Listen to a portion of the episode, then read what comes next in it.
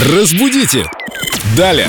Виктория Полякова, культуролог, знаток русского языка, уже с нами в студии. Вика, привет. Раз. Выглядишь супер, как после груминга. О, груминг. Когда-то я очень хотел этим заниматься. Я наблюдал, как на выставках стригут, подравнивают вот эти вот шевелюры собачкам.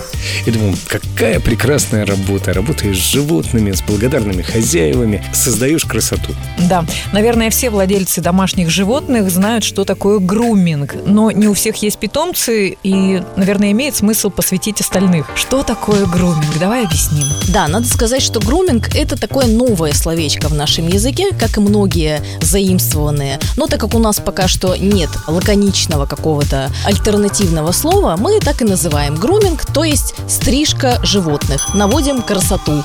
А вообще это из английского языка пришло к нам слово грум, груминг. Это уход за мехом или уход за шерстью домашних животных.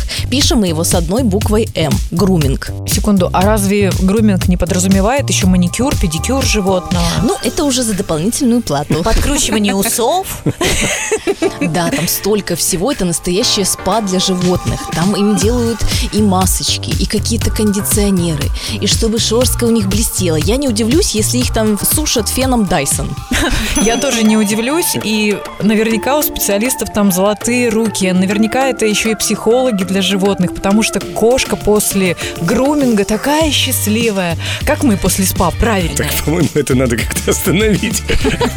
Вот это вот любование. А как правильно пишется слово груминг и как называется человек, который груминг проводит? Пишется это слово с одной буквой М – груминг, а человек, который этим занимается, грумер, тоже с одной буквой М. Хотя я бы сказала грумер, спасибо. Слушайте, я сейчас мяукать начну. Давайте закрывать эту тему. И до новых встреч, ребят. Спасибо. Разбудите! Далее!